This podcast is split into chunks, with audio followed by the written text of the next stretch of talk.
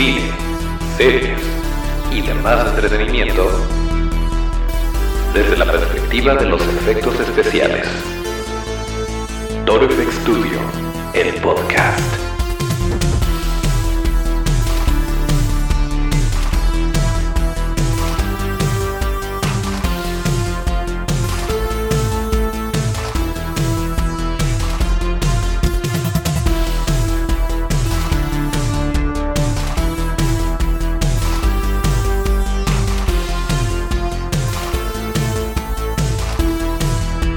Pues ya por fin estamos de vuelta. Bienvenidos a un episodio más de Toro FX Studio, el podcast, el lugar donde hablamos de cine, series y demás entretenimiento desde la perspectiva de los efectos especiales de maquillaje.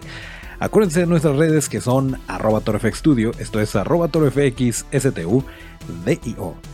Yo soy Toncho Ábalos y aquí mero arrancamos eh, este episodio, pues yo diría un poquito accidentado.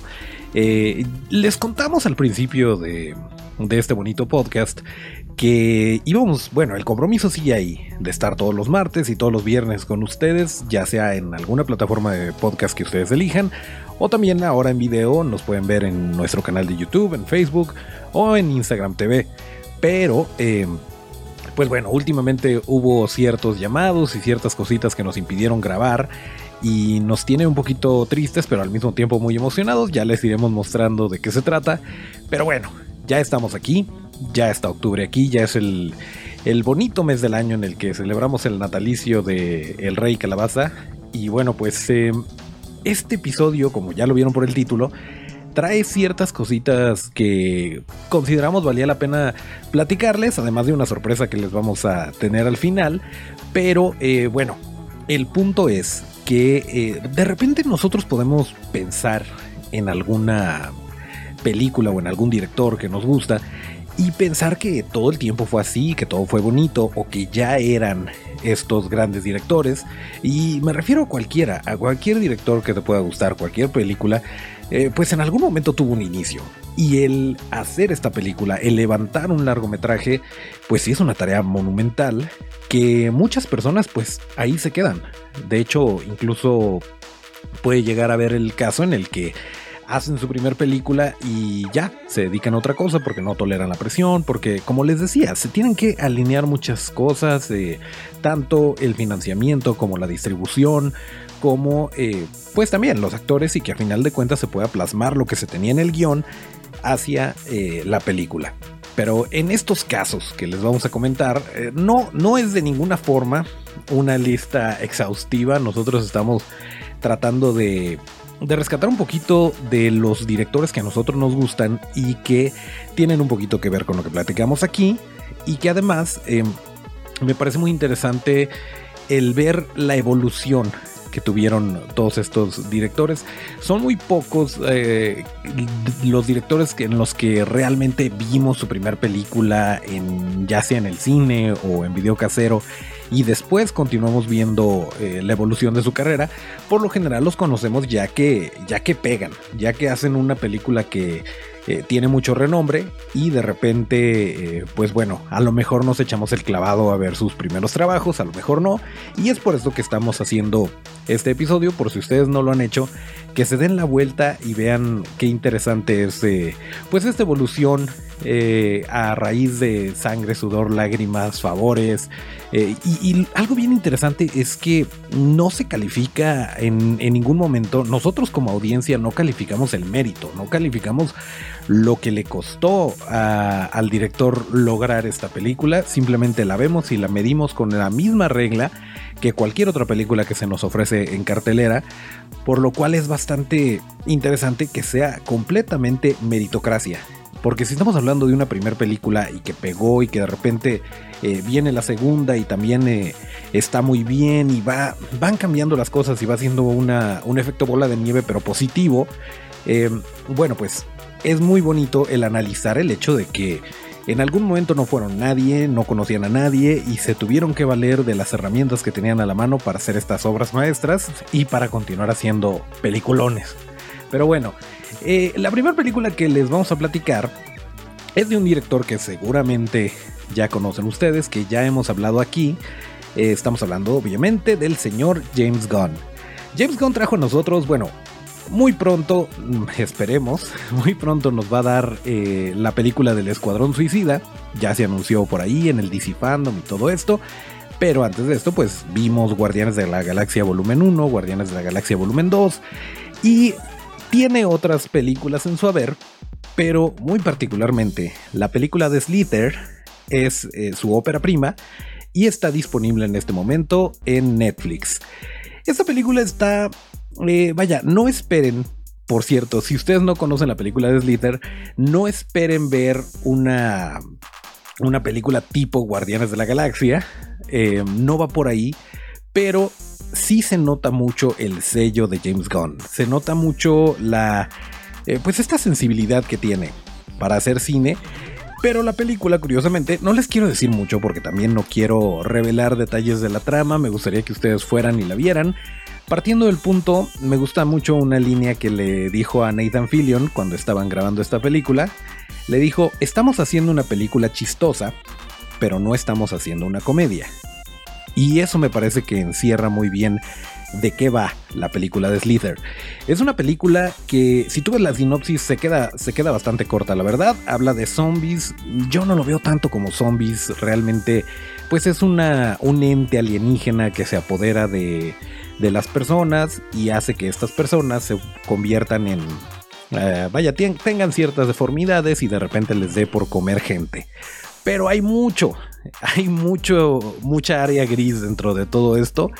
Y eh, pues tiene las actuaciones de Michael Rooker, que desde entonces, pues Michael Rooker y James Gunn son una, una pareja imparable. Lo hace muy bien el señor Rooker. Ya después lo conocimos como Merle y lo conocimos como John Doe y bueno, ha hecho muchísimas cosas el señor Rooker. No es su primera película, pero era la primera vez que trabajaba con James Gunn. Y eh, pues bueno, se nota por qué, por qué se siente muy cómodo el señor James Gunn con Michael Rooker. También Nathan Fillion lo hace muy bien, por ahí sale Elizabeth Banks. Vaya, en cast no paramos. Y los efectos especiales, que también es algo que pues no cualquier cineasta primerizo eh, puede darse el lujo de contratar a Todd Masters de Masters FX, que fueron quienes se hicieron cargo de todas estas transformaciones. Les digo, de verdad, en cuanto a monstruos y maquillaje, no paramos. Y muy bonito porque no solamente para ahí, eh, tiene muy buenos efectos visuales por parte de Method Studios y eh, Method hace lo que Masters, Masters FX no puede, que de repente hay un tentáculo que sí es operado por cables y todo y se ve muy bien para ciertas tomas, pero ya cuando requiere hacer otra cosa es cuando sale al quite eh, los efectos visuales y se complementan de una manera muy bonita. Y bueno, pues no les quiero arruinar más la experiencia, les recomiendo que se echen la vuelta por Netflix. Acabándose este podcast, ustedes le pueden poner, eh, pueden abrir su Netflix y buscar Slither y van a poder ver el primer trabajo de James Gunn.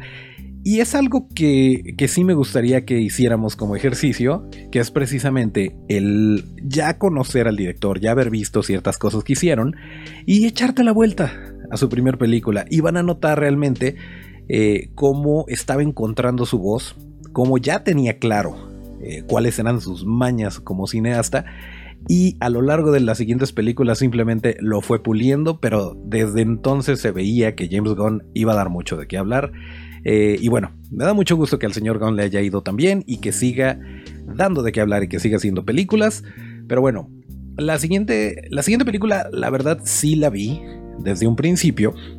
Y eh, por azares del destino, realmente yo estaba muy chamaco. Me parece que fue en Cine Permanencia Voluntaria de Canal 5.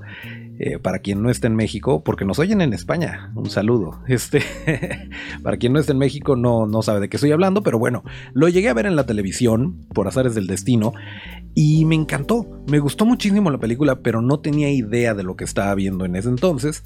Eh, pues se trataba del señor Robert Rodríguez haciendo la película de El Mariachi.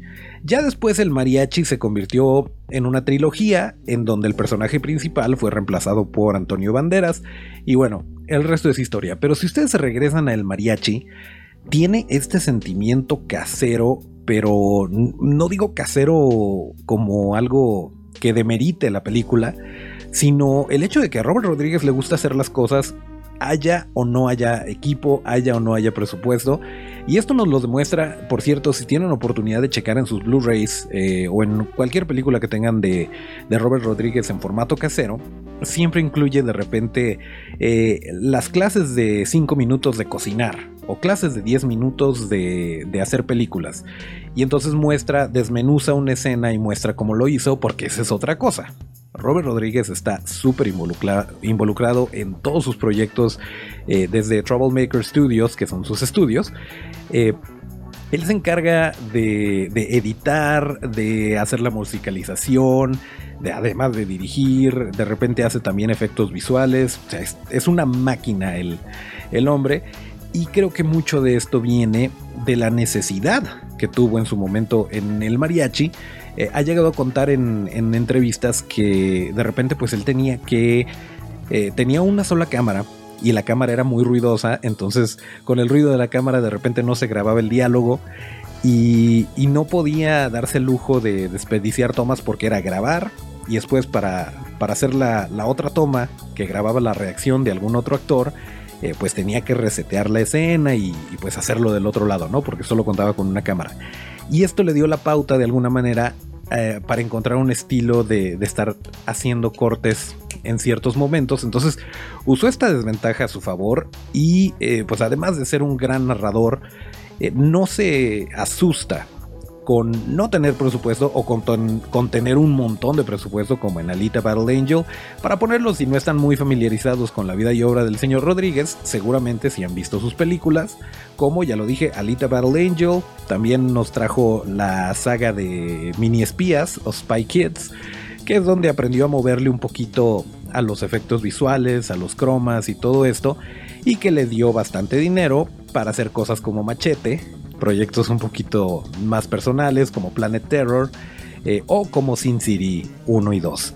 Pero bueno, pues eh, la primera película del señor Rodríguez es El Mariachi y si no la han visto, búsquenla por favor. Tengo entendido, hasta el momento no la encontramos en plataformas, pero eh, de verdad si pueden conseguirla en formato casero, es una joya, no tiene desperdicio y muy bien por el señor Rodríguez y por, por hacer las cosas de esa manera y eh, también si tienen oportunidad de ver alguna masterclass o algo de Robert Rodríguez, de verdad háganlo porque él habla desde la experiencia, el decir, si tienes una cámara, si tienes un teléfono, puedes hacer una película. La cosa es que encuentres la manera de cómo y bueno, pues lo demás es cuestión de, de talento y de echarle ganas. Así que pues otro gran director que tuvo un gran inicio, que empezó con el pie derecho. De, nada más para que se den una idea, Robert Rodríguez estaba escribiendo el mariachi y tengo entendido que, tenía una oficinita a un lado de, Quentin Tarantino.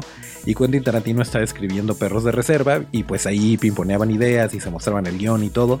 Eh, pero bueno, su amistad eh, corre hasta esos años, esos lejanos años, en donde no eran el Robert Rodríguez o el Quentin Tarantino que ahora, que ahora conocemos. Eh, pero bueno, pues la genialidad ahí estaba. Nada más era cuestión de, obviamente, de pulirla. Eh, pero bueno, el siguiente, el siguiente está muy chistoso porque va como que doble. Estoy hablando, en algún momento la hablamos aquí, brevemente. Eh, hemos, hemos hablado de ambas películas que, voy a decirles, pero eh, no, pues no a fondo y tampoco lo vamos a hacer a fondo, no es una reseña, es simplemente para que se pongan en contexto, pues recuerdan ustedes de la película dicen que fue Iron Man, pero yo me atrevería a decir que la película que realmente inició todo y que fue el parteaguas para todo este boom de superhéroes fue Spider-Man de Sam Raimi. Y eh, pues Sam Raimi hizo muchas cosas eh, y ha hecho muchas cosas, pero definitivamente un referente es Evil Dead. Eh, y si bien ya hubo serie de Ash vs. Evil Dead y ya está como que resurgiendo, hubo por ahí un remake que también es parte de esta lista que es eh, Evil Dead de Fede Álvarez. Eh, pues Sam Raimi se las vio muy difícil, les llegamos a contar todos los problemas financieros que incluso Bruce Campbell tuvo que eh, entrarle poniendo lana, empeñando cosas, poniéndole una hipoteca a su casa. Bueno, el caso es que creían en el proyecto eh, Evil Dead no le fue bien, la verdad es que no le fue bien en el cine. Ya más adelante se hizo una película de culto, pero sí se ve realmente el talento de Sam Raimi que ahí estaba y que más adelante pues nos, nos dio muchas otras joyas. Pero eh, pues es una, es una gran película que hoy en día cualquier fan de, no sé si de la comedia, del horror o de ambas, o del cine en general, eh, pues se puede, puede recordar esa película con, mucho cariño y como, como una gran em, piedra angular en, en, el cine de culto, en el cine eh, pues que no realmente te va a destrozar una taquilla y va a tener miles y millones de seguidores, pero que se reconoce y que se agradece que exista y más en estos tiempos de Halloween. Así que si tienen oportunidad, échense la vuelta. Esta sí la pueden encontrar bien fácil. Evil Dead de Sam Raimi.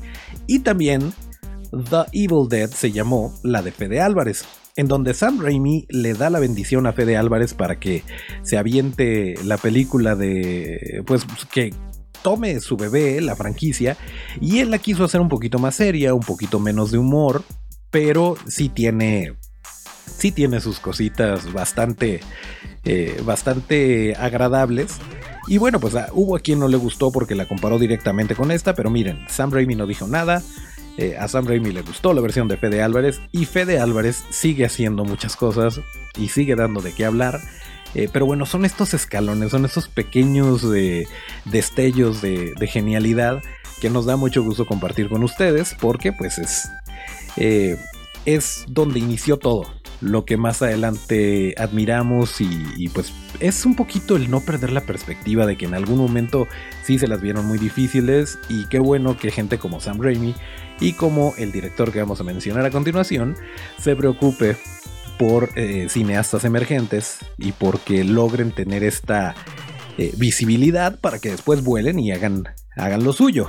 Y sí, Obviamente, eh, si estamos hablando de directores y de directores generosos y de directores que tuvieron eh, una gran primer película, por supuesto que no podíamos dejar pasar, esta vez como director y no como productor u otra cosa, al mismísimo Guillermo del Toro.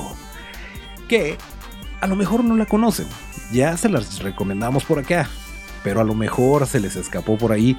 Este es un muy buen momento para que vayan y vean la película de Cronos, de Guillermo del Toro. Fue su primer película, fue grabada aquí en Guadalajara y con muchos trabajos. Incluso eh, tuvo todo tipo de eh, contratiempos la filmación, pero una de las cosas más bonitas es que Guillermo del Toro tuvo que aprender a hacer el maquillaje de efectos especiales, hacer los prostéticos eh, para, para este vampiro porque eh, no tenía el presupuesto para contratar a alguien. Y eh, aprendió del mejor, de Dick Smith, y lo tuvo que hacer él, pero no porque fuera su pasión el hacer maquillaje de efectos especiales, sino porque era algo que él necesitaba para su película, lo necesitaba para contar su historia y se puso a aprender a hacer esto y lo aplicó y quedó muy bonito en la película e incluso para los suertudos que tuvimos la oportunidad de echarnos la vuelta por eh, en casa con mis monstruos, ahí está en un marquito en vidrio eh, el prostético que se usó para la película de Cronos, algo completamente antihigiénico, sobre todo si estaba usado, pero pues está en vidrio, entonces no pasa nada y es, es un muy buen, un muy bonito recuerdo, está ahí el prostético y está a un lado la fotito con el prostético aplicado, eh, pero bueno, esta película no solamente es buena por ser de Guillermo del Toro. Eh, recordemos que en ese entonces no era Guillermo del Toro que todos conocemos.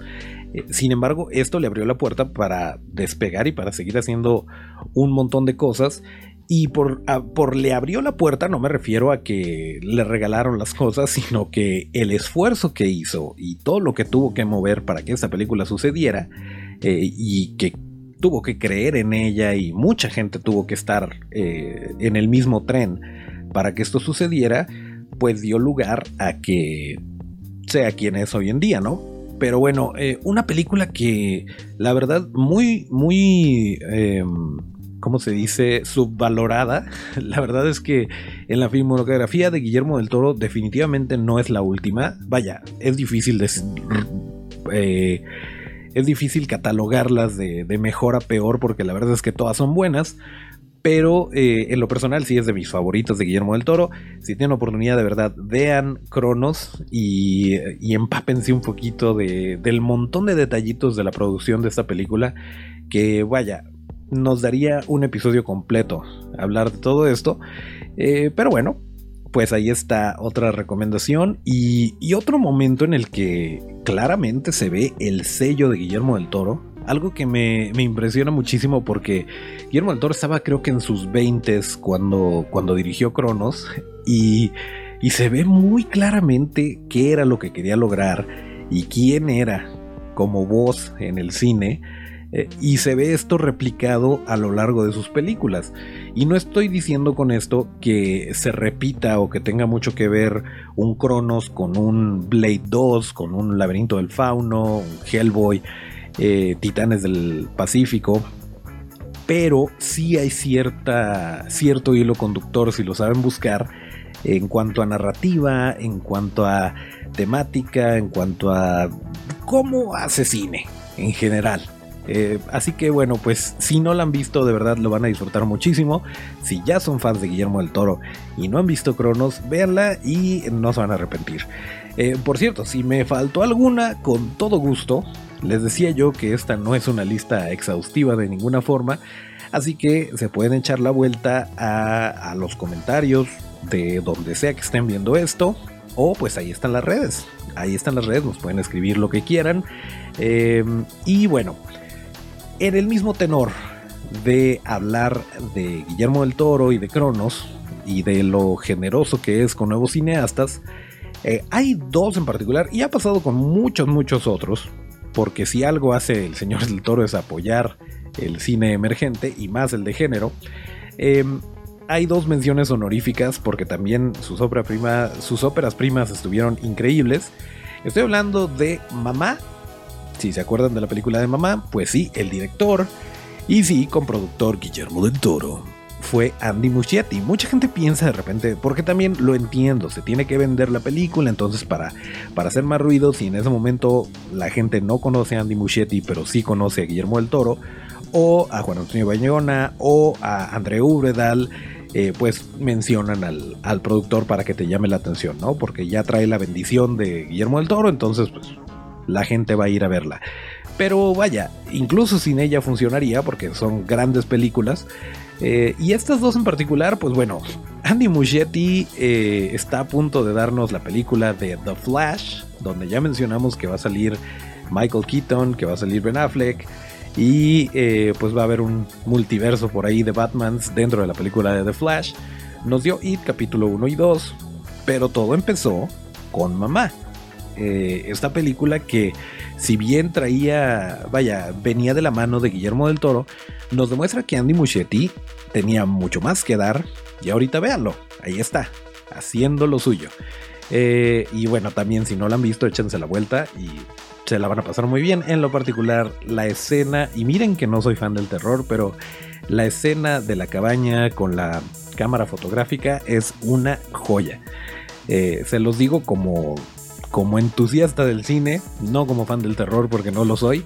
Eh, pero sí, échense la vuelta y por ahí van a ver al buen Javier Botet interpretando a la mamá. Eh, pero bueno, esa es una. Otra mención honorífica es Bayona, por supuesto, que eh, está en pláticas al parecer de, dirigir una, una miniserie del Señor de los Anillos. Todavía no se confirma, pero en eso anda dirigió El Reino Caído de Jurassic World y todo empezó con una película producida por Guillermo del Toro, que es El Orfanato. Y sí, El Orfanato. Es un peliculón que podría o no eh, traer nuevamente esta eh, bendición de Guillermo del Toro, pero pues vaya, probablemente gracias a eso despegó Bayona, pero el talento ya lo traía. Y nuevamente, si no han visto El Orfanato, échanse la vuelta, otra joya, otra gran, gran película. Eh, y sí se va a ver, es, muy interesante porque tanto Muschetti como Bayona se ve en Mamá y en El Orfanato respectivamente, se ve que vienen como que eh, cargados por Guillermo del Toro. O sea, sí, sí es una, una temática y una narrativa y una historia que obviamente le pega a Guillermo del Toro eh, y por eso muchas veces se confunde y creen que el orfanato la dirigió del toro o que mamá la dirigió del toro. Eh, pero una vez que ya ves el resto de las películas como Un monstruo viene a verme de Bayona o, It o, Flash, que todavía no vemos, em, pues ya se ve, se ve un poquito la voz propia del director. Pero bueno, pues estas, estas son las menciones honoríficas. Y hay otra ópera prima que sí los quiero invitar a que vean. La llegamos a platicar en su momento. Eh, cuando iba a haber unas, unas funciones en México y en Ciudad de México y en Guadalajara. Desafortunadamente o afortunadamente eh, no se estrenó en salas comerciales. Así que, eh, pues bueno, se fue directamente a una pequeña plataforma que es Amazon Prime Video y que está disponible para toda Latinoamérica y también para España en esta plataforma Prime Video. Estoy hablándoles de las reglas de la ruina de nuestro amigo personal, el multilaureado cineasta Víctor Osuna. Pero, ¿saben qué? ¿Por qué no mejor, eh, Otto, por qué no mejor dejamos que, que el mismo Víctor nos invite a ver la película? Así que adelante, Otto. Hola, ¿qué tal amigos de Toro FX Studios? Les mando un saludo, Víctor Osuna, director, productor y guionista de Las Reglas de la Ruina, que ya está disponible e incluida con la suscripción a su Amazon Prime Video para toda Latinoamérica y España. Quiero invitarlos a que le echen un ojo a esta película que se hizo total y absolutamente en Guadalajara y que le dio la vuelta al mundo. Es un filme con tintes Lovecraftianos eh, independiente y de terror que probablemente y muy seguramente va a ser del disfrute y del goce de muchos de ustedes, sobre todo en estas fechas que vienen muy ad hoc con Halloween y todo esto. Un abrazo a todos y pues espero que me echen sus comentarios por ahí. Muchas gracias Otto y muchas gracias Víctor, pues eh, ahí lo tienen. Esta es la, la primera película de muchas, estoy seguro, de nuestro amigo Víctor Osuna y la pueden ver en este momento, acabándose este podcast, ustedes pueden correr a, Prime Video y ahí pueden ver las reglas de la ruina. Estuvimos platicando aquí con Víctor, eh, si tienen chance, échense la vuelta. Eh, cuando se iba a, presentar, más bien cuando se presentó en algunas salas de cine, pero ahora tienen oportunidad de verla, ya no hay excusa y nos va a gustar mucho que, que se echen la vuelta y nos comenten qué les pareció. Y bueno, pues es algo que nos emociona mucho porque nos consta el trabajo que trae detrás de esta película. Y además como ya la vimos nosotros eh, pues sabemos que hay calidad. Entonces pues sí esa es una, una muy importante recomendación que les tenemos. Y nuevamente no, eh, no llegó ahí por eh, más bien no tomaron en cuenta el esfuerzo eh, para decir, para que el señor Prime Video dijera vamos a poner esta película. Llegó ahí solita por calidad, llegó porque ha recibido un montón de premios, eh, llegó porque es algo que vale la pena compartir con México, Latinoamérica y España. Y pues en ese momento los, lo compartimos con ustedes y los invitamos a que se echen la vuelta por allá. Em, y bueno, pues creo que ya era todo lo que teníamos para este episodio. Eh, como podrán ver, vaya, para los que están en, en YouTube o en Instagram TV o en Facebook, eh, pues estamos un poquito acoplándonos al tema de, Halloween, por eso traemos este maquillajito. Eh, y les vamos a tener algunas sorpresillas, algunas dinámicas, algunas cosas, eh, obviamente acordes a la temporada. Así que esténse bien pendientes y también les vamos a mostrar lo que estuvimos trabajando. Y bueno, vienen cosas bonitas para octubre en el ámbito de los monstruos y de Toro FX Studio. Y el próximo viernes vamos a tener también eh, un episodio donde, bueno, ¿para qué, ¿para qué se los adelanto? Ustedes esténse pendientes, aquí estamos, acuérdense, todos los martes y todos los viernes en la plataforma que ustedes quieran.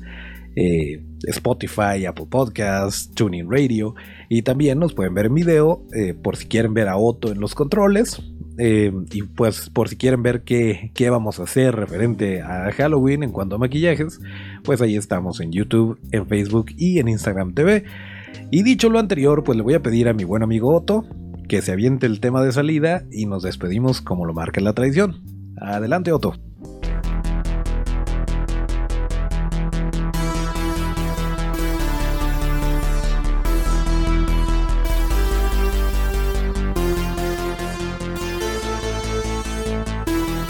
Pues sí, aquí terminamos el episodio número 126 de ToroFX Studio, el podcast.